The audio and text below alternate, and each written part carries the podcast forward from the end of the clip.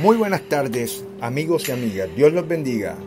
Hoy es domingo 24 de mayo del año 2020.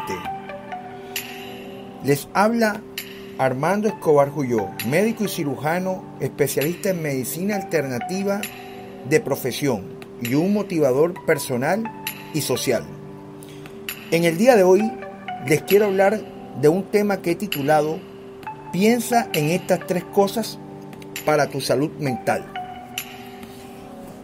He extraído esta palabra hermosa que dice así.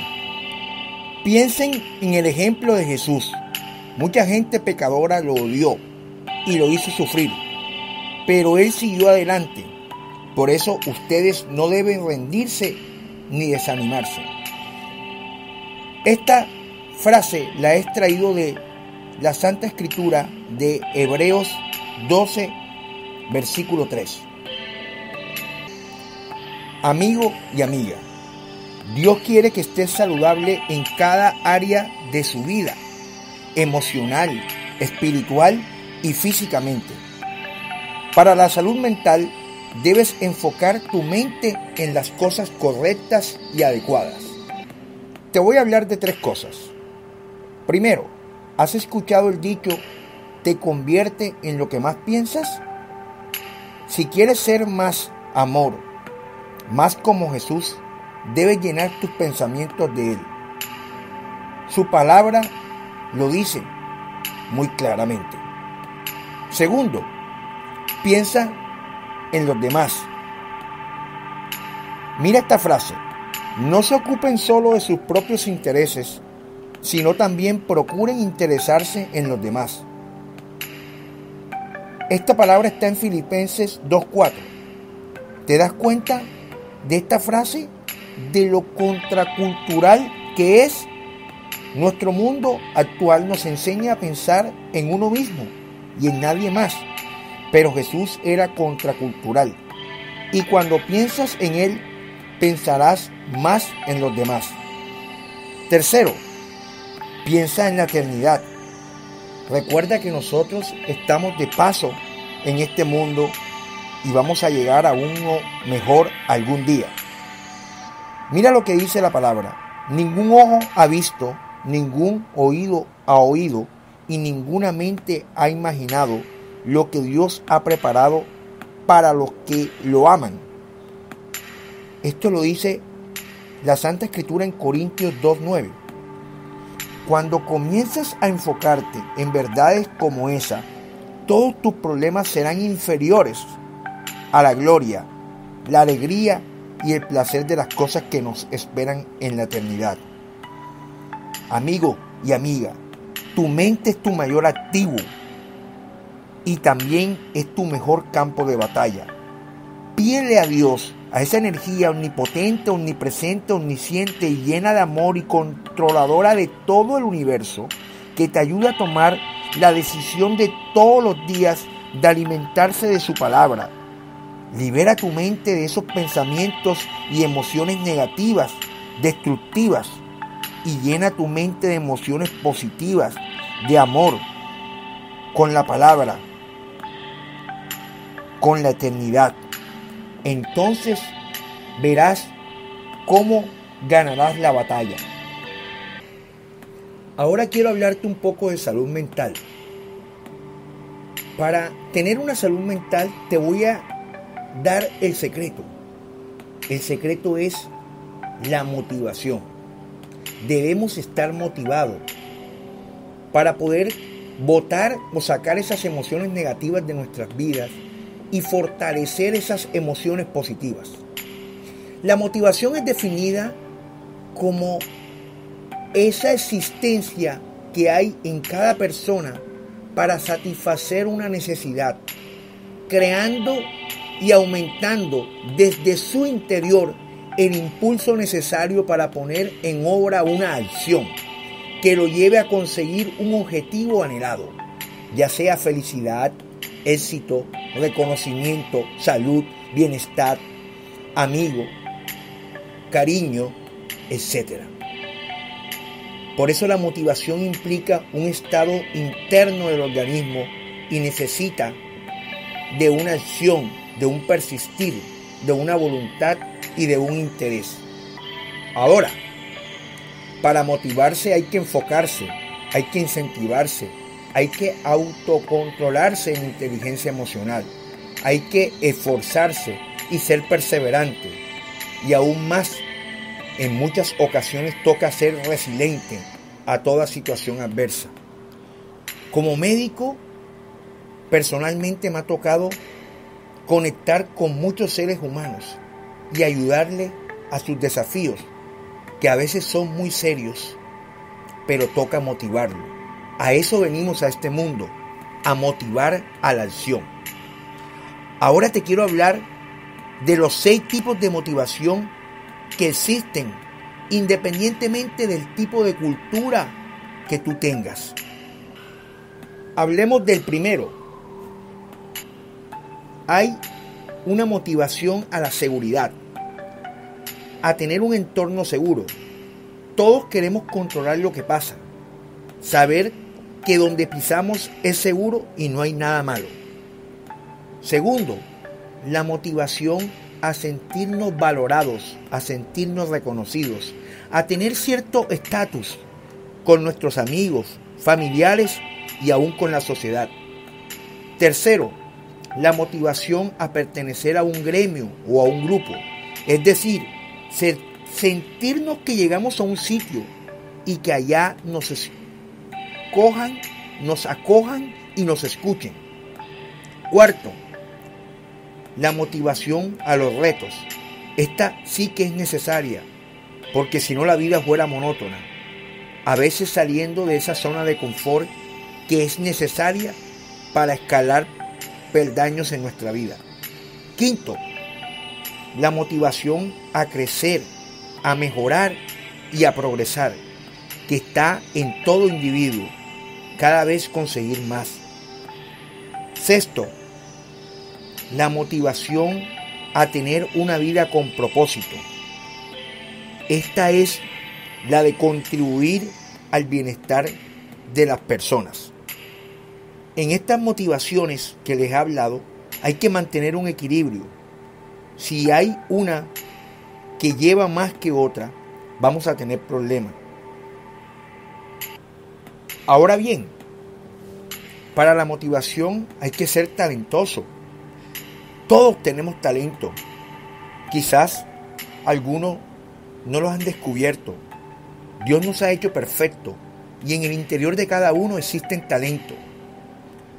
A veces no le damos importancia o no lo vemos porque nos parece tan natural a pesar de que algunas personas nos lo digan.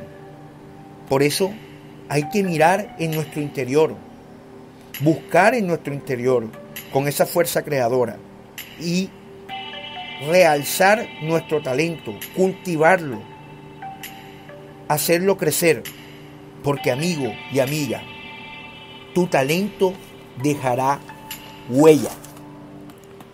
Ahora, el talento es de muchas formas, existen muchas formas de talento.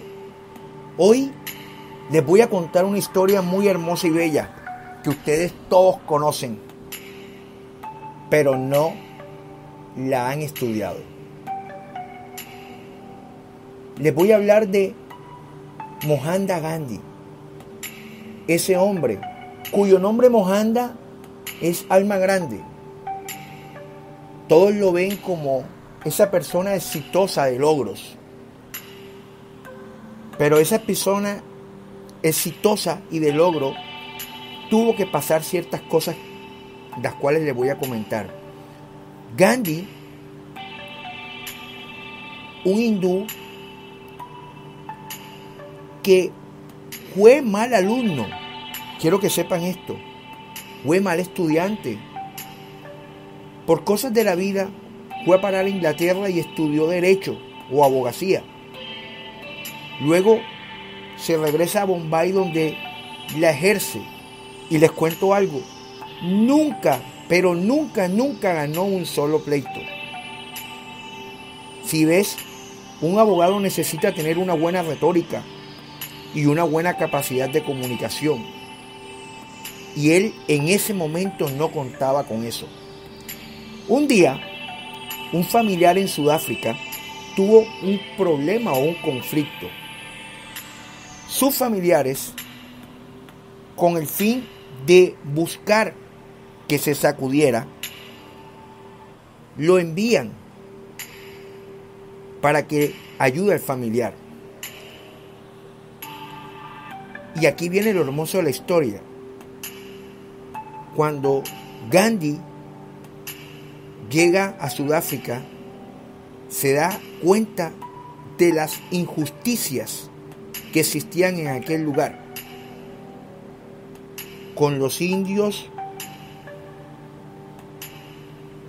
con todas las personas, y esto toca su corazón de una forma impactante.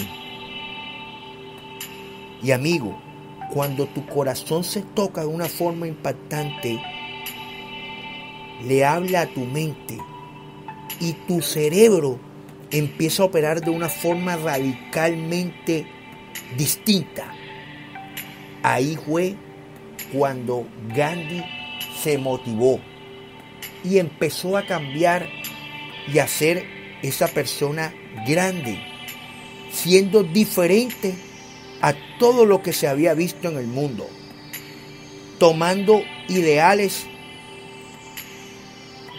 diferentes y nuevos.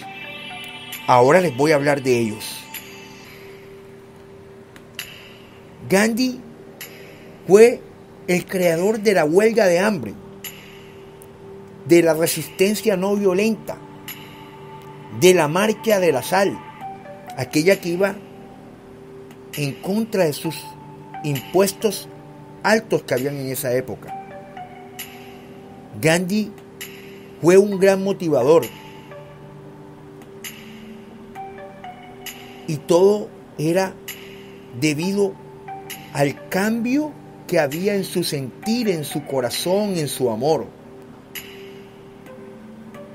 Él ni siquiera movilizaba a la gente por el hablar. Solamente con su presencia mostraba el querer, que es el secreto el querer a los demás. Y aquí sí que hay un desafío. Cuando queremos a los demás, encontramos resistencia. La única forma es pensar como Jesús. Dejar de pensar en uno y buscar también ayudar a los demás antes de recibir ayuda valorar y creer en las cosas y en las personas para poder potenciarlo.